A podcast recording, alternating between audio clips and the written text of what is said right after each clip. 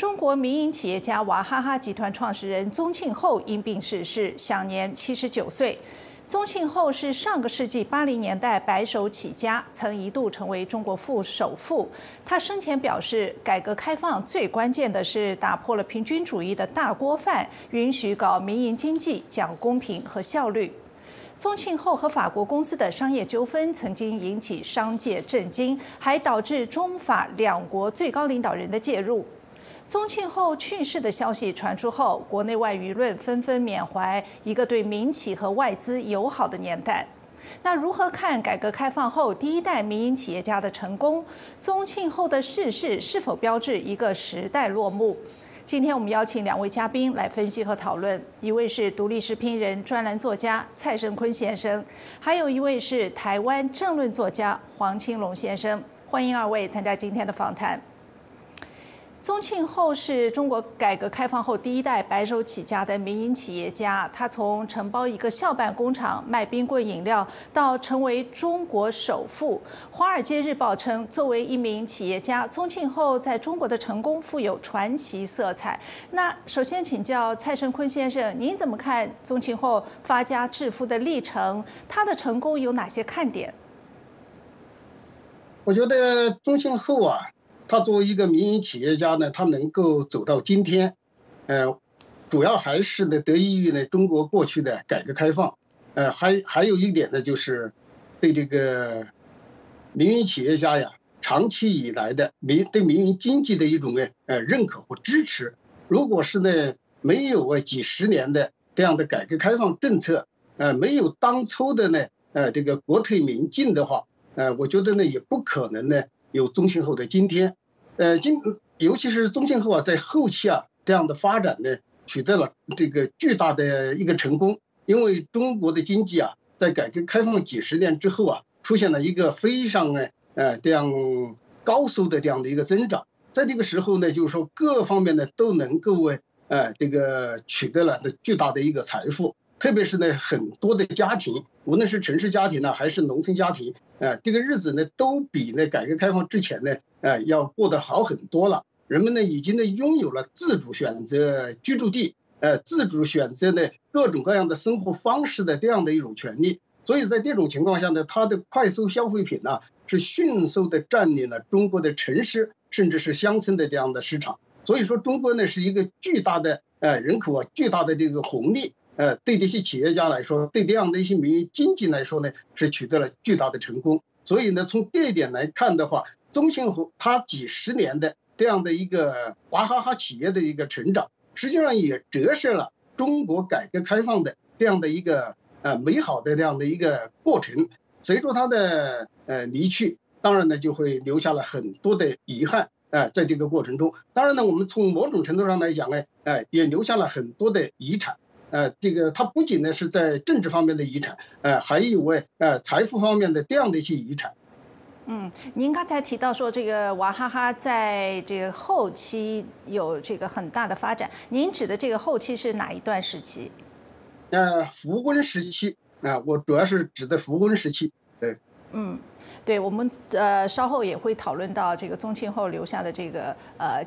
商业和政治遗产方面的问题。那在一九九一年，为了扩大生产，宗庆后就提出由娃哈哈这家校办企业兼并华东国营食品第一厂杭州的罐头食品厂。仅仅用了十八天的时间，杭州市政府就发文批准了。呃，杭州日报头版上还为此登了当时的杭州市委常委秘书长沈者寿连夜赶写的特约评论员文章。呃，题目是。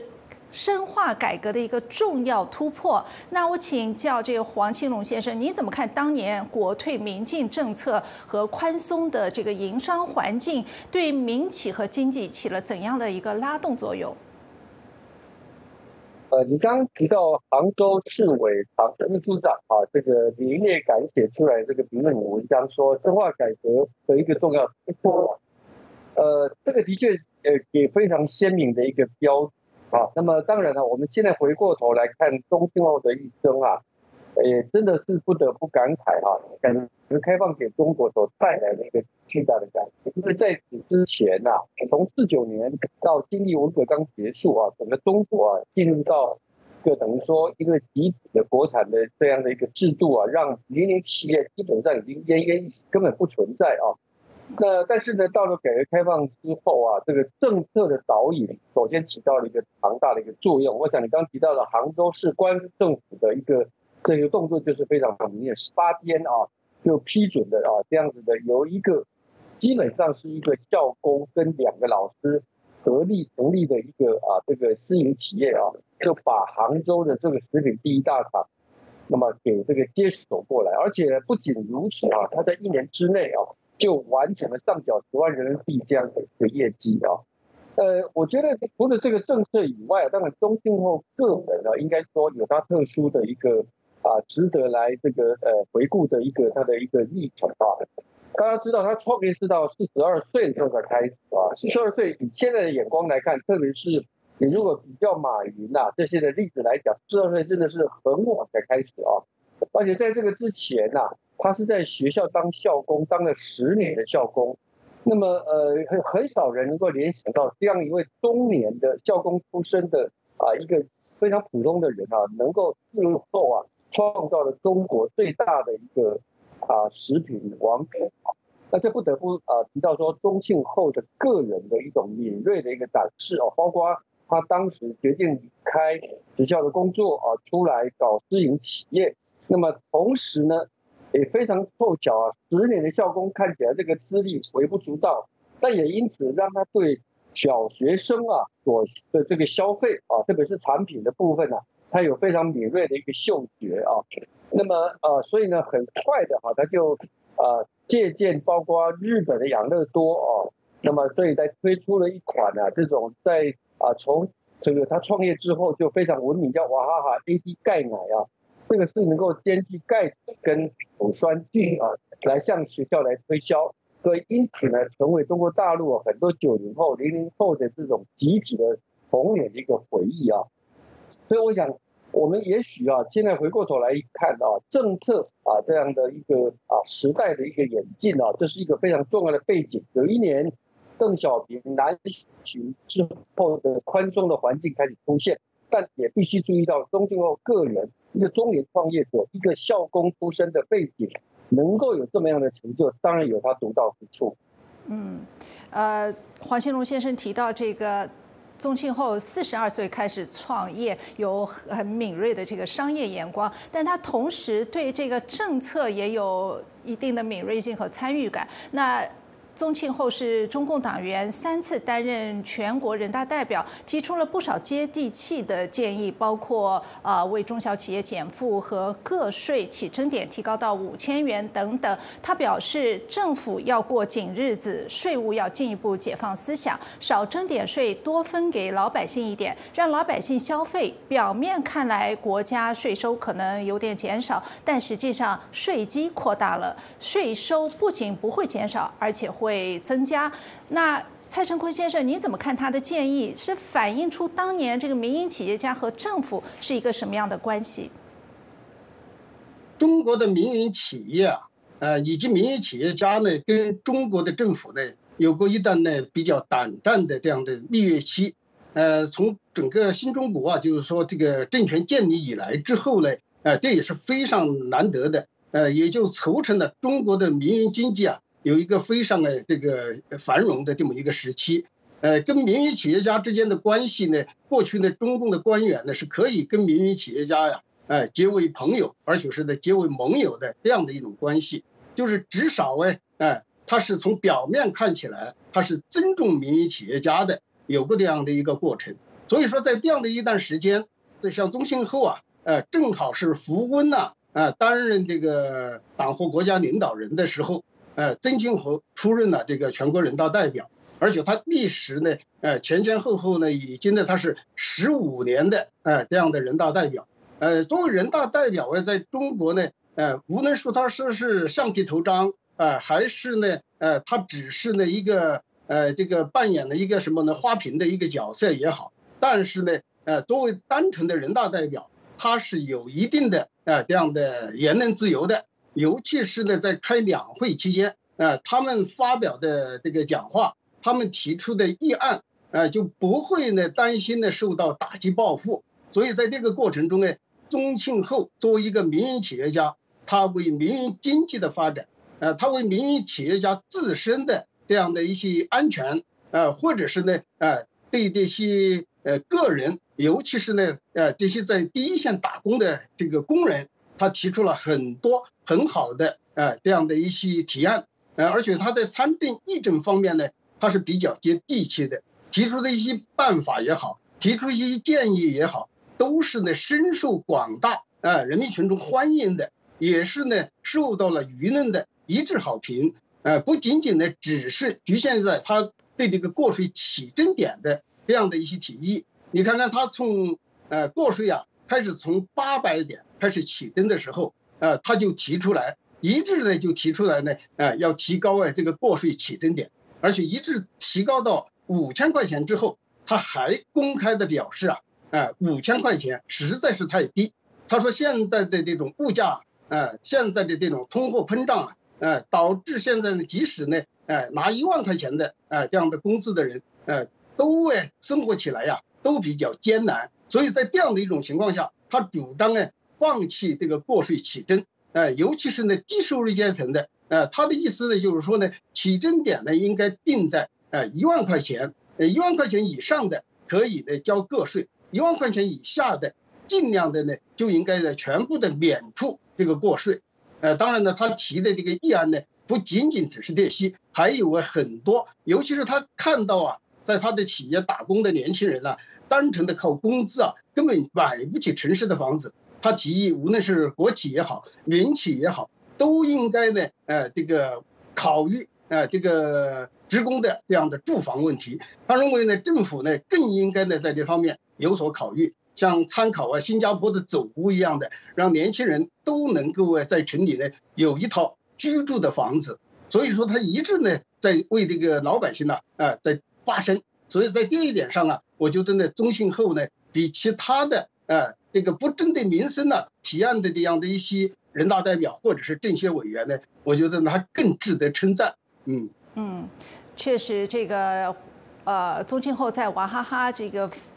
呃，增加财富的同时，也非常关注底下老百姓的这个呃福利。他曾经说，他不会辞退他本公司四十五岁以上的人。那在二零零一年，福布斯把宗庆后评为中国首富，身价呢达到八十亿美元。二零一二年，他再次以一百亿美元的身价登上了榜首。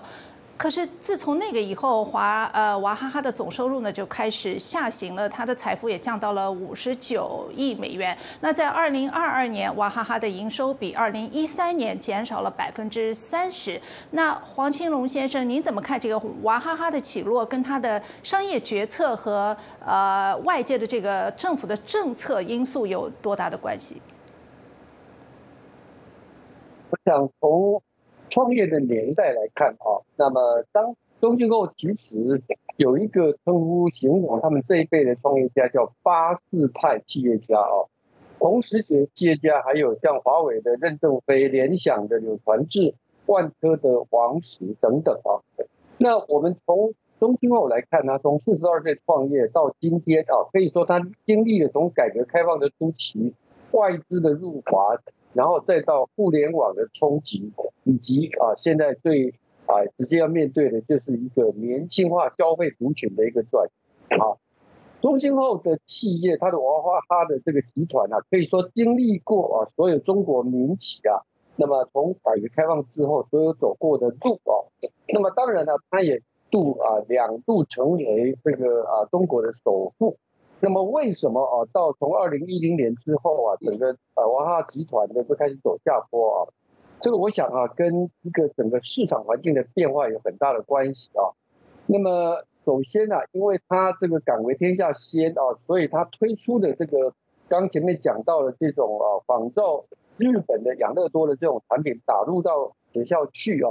它因为着风气之先啊，所以一开始就可以领先。但是随着呢，有更多的这个呃市场上的产品上在市场上出现，包括本国的也包括外国的产品进来，那么这个时候你就不再是独领风骚啊，这是一个，而且你三十多年的这样的一个品牌形象啊，那么当然就会面临到一个挑战啊。那我想这几年最大的一个挑战恐怕是来自于电商啊，电商。呃，其实电商啊，我我想到中兴后，它同样跟马云都被当作是浙商的代表啊。那么电商颠覆了很多原来的这个一些啊消费的一个啊行为。那么马云呐，他因为电商啊，所以呢阿里巴巴集团把它推到高峰，但是引起当的一个忌惮。那像中兴后这样的一个私人企业，或者我们说是一个传统的食品业啊，它反而因为可能过度于低估啊，电商在在这个新时代的消费当中所扮演的角色，那么因此呢，反而它在这个市场的竞夺上就会开始走下坡。环境的变化，我想也有关系啊。我想到台湾的也有，比如说台湾的康师傅、台湾的旺旺啊，他们这几年呢，在中国市场啊，其实现在也面临很大的挑战了。以康师傅为例啊，康师傅它的方便面曾经一度啊，让这个企业啊，在相当的时间内啊，这个特别是方便面的市占率占占非常非常的高啊。可是呢，大概从十年前开始啊。方便面的这个啊，成绩就可能明显就是趋缓啊。这个当然也跟这个年轻一代或者说时代新的这个饮习惯都认为方便面可能不是太健康，这有关系啊。那娃哈哈的产品当然也尽量的要力求多元化，可是呢，大家也知道，一个老品牌有时候会过于相信创业一开始的成功经验，那么。不免呢，对于后来新的一个营商的环境，刚包括我前面提到一个电商的时代啊，就会可能过于忽略啊。所以我想这些因素啊都有关系啊。所以说，呃，他也除了经历的改革开放所有民企经历的事情之外，恐怕也有他个别的一个产业所面临的挑战，经验上可能啊有所不及啊。这些因素可能有关啊，叶凡。嗯。呃，宗庆后，呃，如这个黄庆龙先生说，没有跟上这个时代科技这个发展的潮流。他曾经呃说马云是忽悠人。呃，那在上个世纪还有一个事情也是非常引起世界国际商界震惊的，呃，那就是上个世纪九零年代娃哈哈和法国食品巨头达能的合资，但是呢，在二零零七年合作破裂，争端越演越烈，以至于法国总统萨科齐和啊在会见中国领导人胡锦涛的时候也提到了这件事。那蔡胜坤先生，您在 X 平台上说，宗庆后借民族主义煽动舆论，赶走了大股东达能集团是背信弃义。能简单的介绍一下这起商业纠纷的缘由、争议是什么？和您为什么这么说？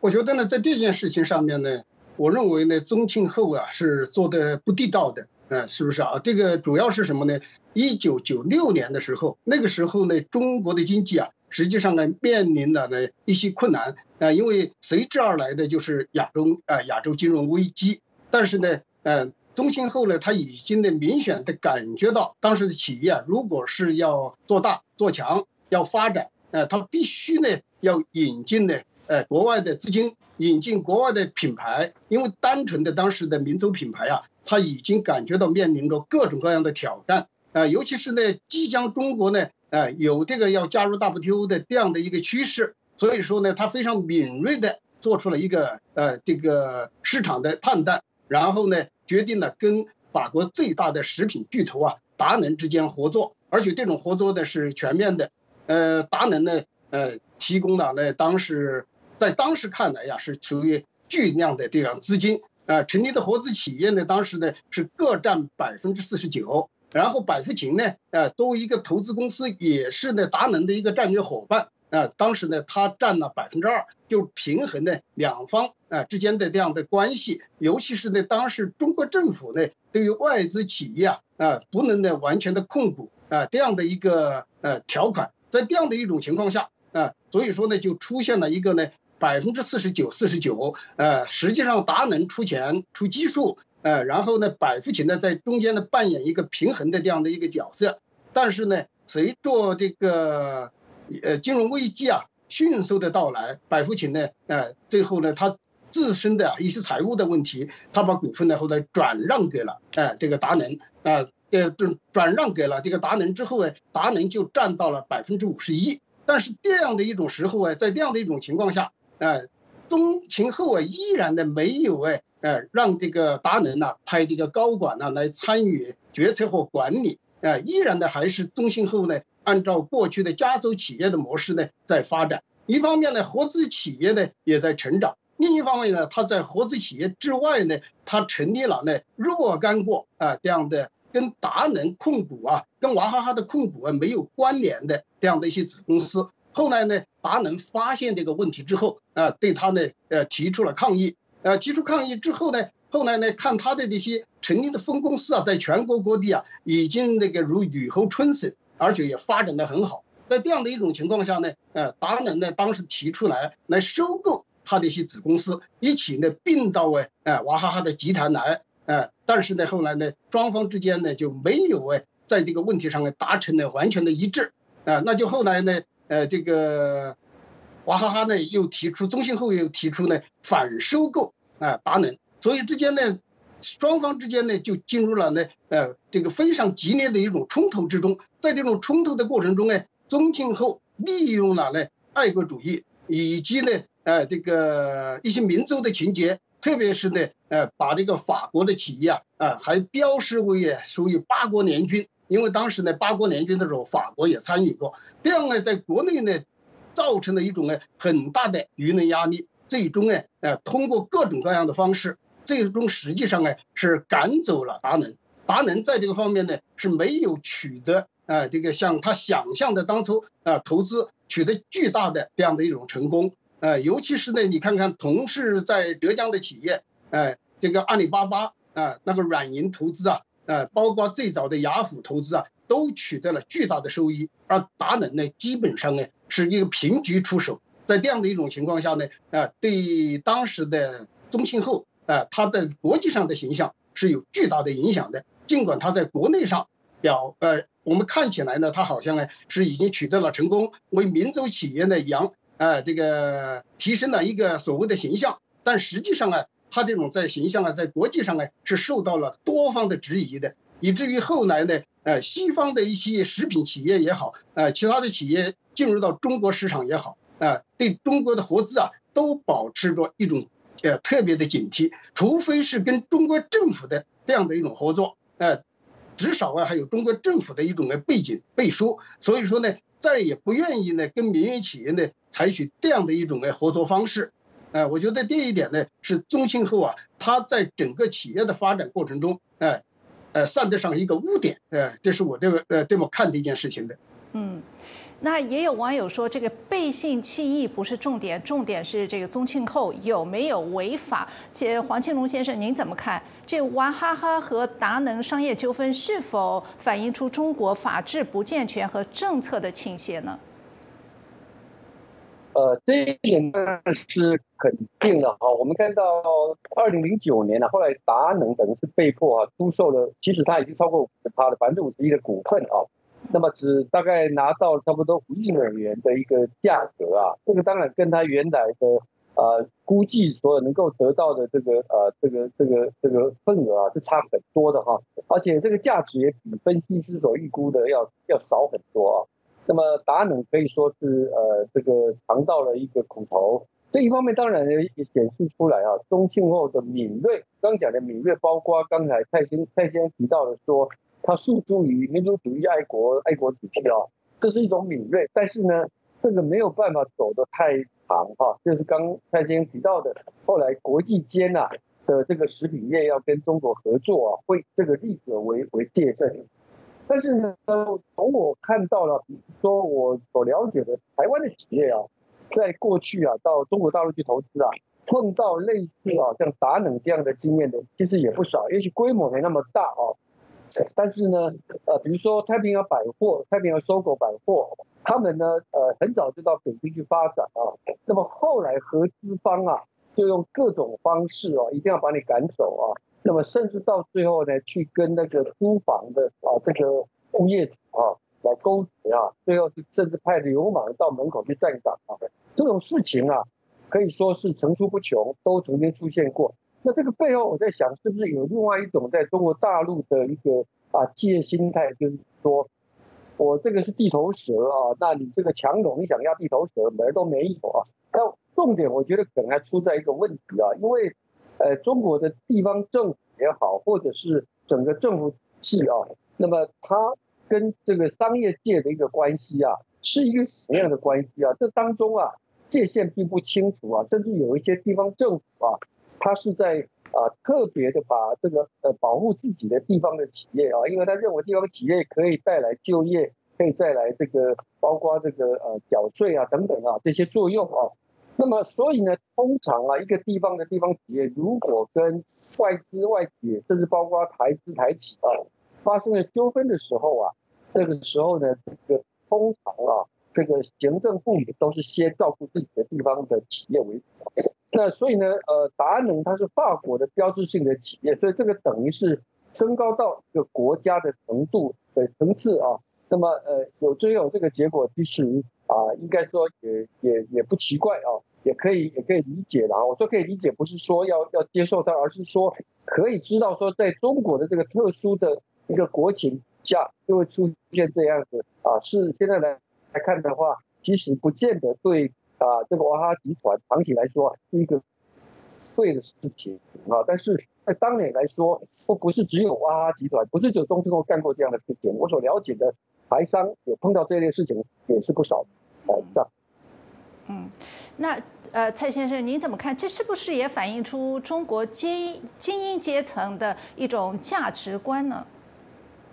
呃，不仅仅是价值观，我觉得在在那个过程中啊，呃，刚才的曹先生也讲到了，呃，黄先生也讲到了，呃，当时的在法法治方面呢，实际上呢还有待于呢，呃，进一步完善，而且是呢，在这个一旦有纠纷的过程中啊，实际上外资啊都是吃尽了苦头，呃，不仅仅呢，刚才。像黄先生讲到的台商，呃，还有啊，韩国的企业，美资呢稍微好一点，因为当时呢中美关系啊处于一个非常呢呃紧密的或或者是呢我们称之为一个呃蜜月期，而且呢美资的企业呢它往往啊要通过政界呀两党啊在向中国政府来施压，所以在这样的一个过程中呢，美资跟中方的合资基本上呢还是呢比较平和的，但是其他的国家在这个过程中啊，包括新加坡的企业。包括一些港资，实际上呢，在过去很长的一段时间呢，都发生过类似的中庆后这样的一种呃一种情况。呃，很多的外商啊，在这个过程中啊，呃，都是造成了巨大的一种损失。呃，当然呢，这种损失呢，可能是呃有的企业呢相对小一点，但是有的企业呢，呃，规模呢也还是呃比较大的。呃，所以呢，我们再回头来看中庆后当时呃这样的一个举动，一方面呢，有政府的。呃，这个，呃，背书，还有一个呢，关键是中国在法治方面呢还不够完善，不够健呃健全，所以说导致呢有许多的漏洞可钻，也留下了呢，呃，在这方面留下了许多的经典的案例，嗯。那针对这个商业争端的最后裁决啊，《纽约时报》发表评论说，拆分给跨国公司带来了恐慌，特别是在汽车制造等行业。中国政府要求合资企业把外国公司的股份限制在百分之五十以下。但是尽管如此，《纽约时报》说，事实证明，与其说它是一个风向标，不如说它是一个孤立的事件。回想起来，它不过是美好时代的一个瑕疵。近年来，跨国公司遇到了其他更具挑战性的障碍。那蔡生坤先生，您是否赞同这样的观点？就也就是说，和当年那个情况比起来，中国现在的营商环境更加的恶化了。您怎么看？这个问题，《纽约时报》的观察呢，应该也是比较到位的啊。这个尽管我们讲中兴后卫在这个时间呢，跟达能之间呢有这样的那样的一些问题，最终呢把这个达能呢扫地出门。呃，当然呢这只是呢一部分的个案。总体的来看，在那个期间，呃，尤其是在江泽民呢或这个福温的这样的一个期间，呃，外资企业，特别是一些外资的巨头，呃，进入到中国之后，跟中国政府合资成立的一些企业啊，基本上啊还是呢取得了巨大的这样的成就。呃，赚得了那巨额的这样的一个暴利，呃，尤其是呢，你看在汽车领域，汽车领域呢，过去中国一直是强调，呃，只能呢是百分之五十五对五十五，呃，等百分之五十对百分之五十这样的一个比例，而且呢，外方出技术、出呃技术方面的高管，中方呢出行政管理人员或财务方面的管理人员，所以在这个过程中呢，彼此之间呢，精心的维护了中国的汽车市场，就是说呢。只要是在中国生产的合资企业，呃，这生产的合资的车辆都卖的价格呢比国外的要高很多，而且呢，呃，在这个长达几十年的时间呢，培育了中国一个庞大的这样的一个汽车市场，而且今天中国的汽车市场啊，已经呢超过了美国这样的一个汽车市场，在这个过程中，呃，各路的汽车制造商啊，啊，大型的汽车制造商在中国啊，都赚到了足够的这样的财富。这就是呢，呃，一个很美丽的一个，听起来一个很美丽的一个故事。所以《纽约时报》啊，从今天的这个角度来看，但是今天还有没有这样的好事呢？今天基本上啊，已经看不到了。尤其是啊，这个过去的十年，呃，国进民退，呃，不仅仅呢是民营企业退，外资企业啊也在呢纷纷的被逼出中国的市场啊，因为呢。方方面面的技术啊，都已经呢比中方啊完全的掌握的情况下，呃，现在我们看起来呀，呃，这个国际跨国公司也好，外国的一些民营企企业也好，要进到外中国，要在中国再想取得呢像过去那样辉煌的这样的成绩，几乎是不太可能的，因为政治环境已经发生了明显的一种改变。嗯，